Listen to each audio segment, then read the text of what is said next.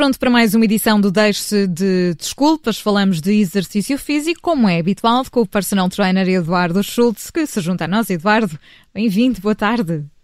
Olá, Ana, muito boa tarde. Olá, Eduardo, viva. Eduardo, Viva, João. hoje vamos falar de repetições. Eu há pouco dava este, este número antes da rubrica começar, eh, aqui como teaser do nosso tema, as 100 repetições de agachamentos, por exemplo, flexões, mas podia ter dito um número mais pequenino, até podiam ser 10. Sim, sim.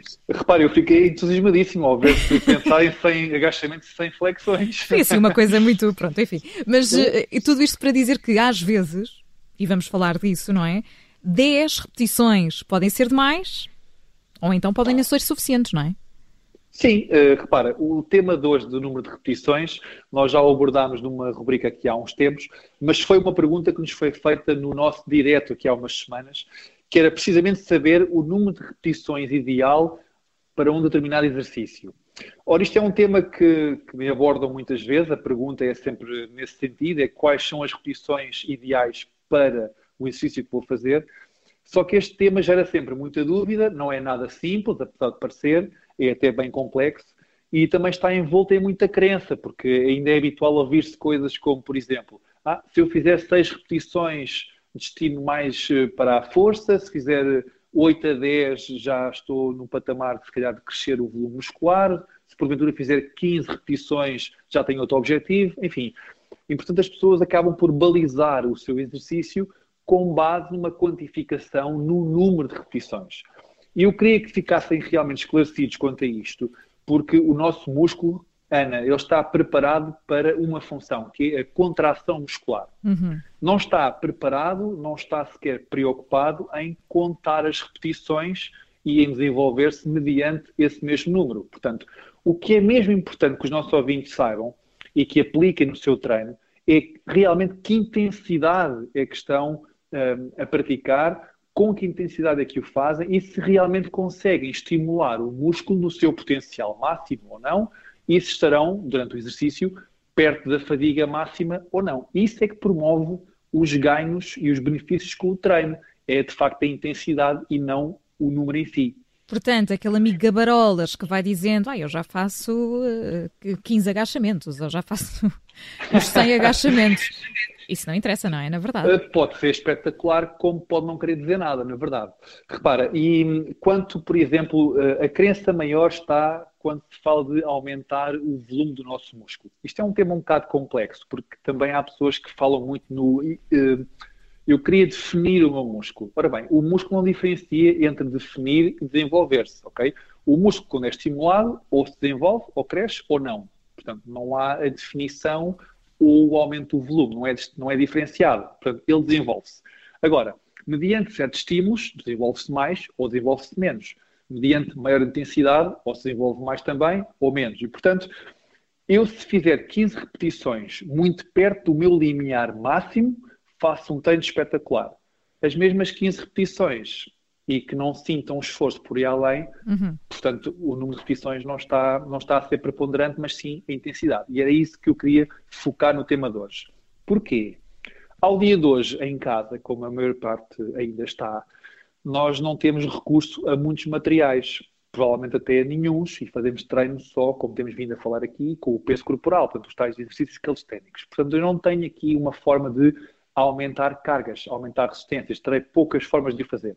Portanto, como é que eu posso manipular o meu treino para que a intensidade seja elevada e para que possa caber no tal número de repetições? Então, a minha sugestão é que manipulem duas variáveis: Sim. a velocidade uhum.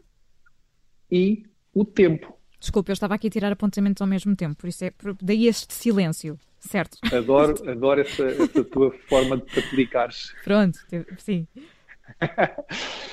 Bom, e então porquê a velocidade? Repara, uh, se eu tiver um exercício que seja feito de forma muito lenta, bastante lenta mesmo, eu vou aumentar o tempo de contração, do tempo sobre tensão, e provavelmente a fadiga vai aparecer com um número mais pequeno de repetições. Uhum.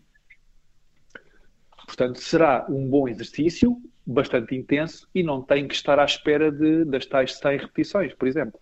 Certo, portanto fazer tudo com, com mais tempo. Portanto, o, qual é a vantagem de termos um exercício feito de forma muito lenta? É que privilegiamos o controle do exercício. Portanto, é feito de forma bastante lenta, bastante controlada e eu consigo estar bastante focado na tarefa e ter muita precisão no exercício. E vou desgastar o meu músculo e chegar tão perto do limite quando for possível. A outra variável é a variável velocidade. Nós temos falado aqui muitas vezes nos treinos, por exemplo, do HIIT ou do Tabata, que num curto espaço de tempo se faz exercícios de forma muito rápida. Agora, qual é a vantagem da velocidade? De facto, aumentamos muito o número de repetições naquele curto espaço de tempo e ficamos mais ofegantes, provavelmente, portanto é mais intenso. Uhum. Por outro lado, tem aqui uma, um senão que é com a velocidade, por norma, eu perco controle. E, portanto, eu tenho que ser muito experiente no meu treino para que a velocidade não me prejudique, por exemplo, a nível postural e que não haja, por exemplo, também um impacto demasiado grande e que me possa vir a prejudicar. Portanto, mais uma vez aqui é importante saber de antemão se eu estou preparado para aquela tarefa, se não tenho nenhuma condicionante, certo. faço o exercício de uma amplitude bem feita e se não tenho nada que me impeça de realizar aquela tarefa também, e então aí posso manipular estas duas variáveis sem condicionantes. Por isso eu pergunto sempre para quem é que eu estou a indicar e com que objetivo. Portanto, certo, neste contexto um, o atual, acompanhamento que nós aqui falamos muitas, muitas vezes, não é?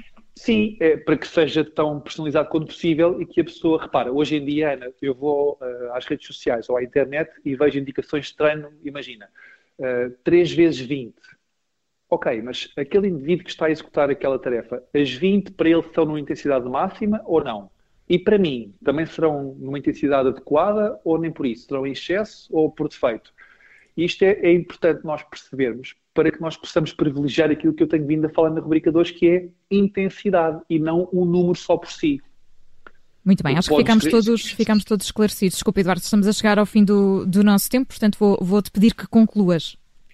Pronto, fica então a conclusão para o dia de hoje, que o nosso músculo de facto não está, não está preocupado em contar repetições e que nós devemos privilegiar a intensidade do nosso treino, chegar tão perto quanto possível da fadiga máxima, que é isso que produz os resultados que nós pretendemos, que podem ser efetivamente de ganho de força, de aumento do volume muscular ou até na gestão da, da composição corporal. Portanto, tudo isto tem uma relevância muito grande quando o treino de facto foi de forma intensa e não se preocupem tanto com o número de repetições.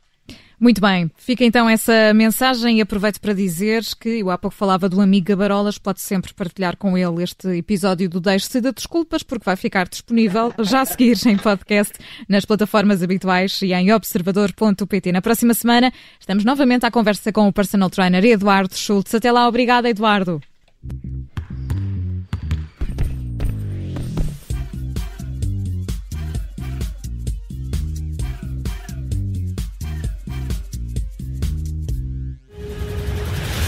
Obrigada por ter ouvido este podcast. Se gostou, pode subscrevê-lo, pode partilhá-lo e também pode ouvir a Rádio Observador online em 98.7 em Lisboa e em 98.4 no Porto.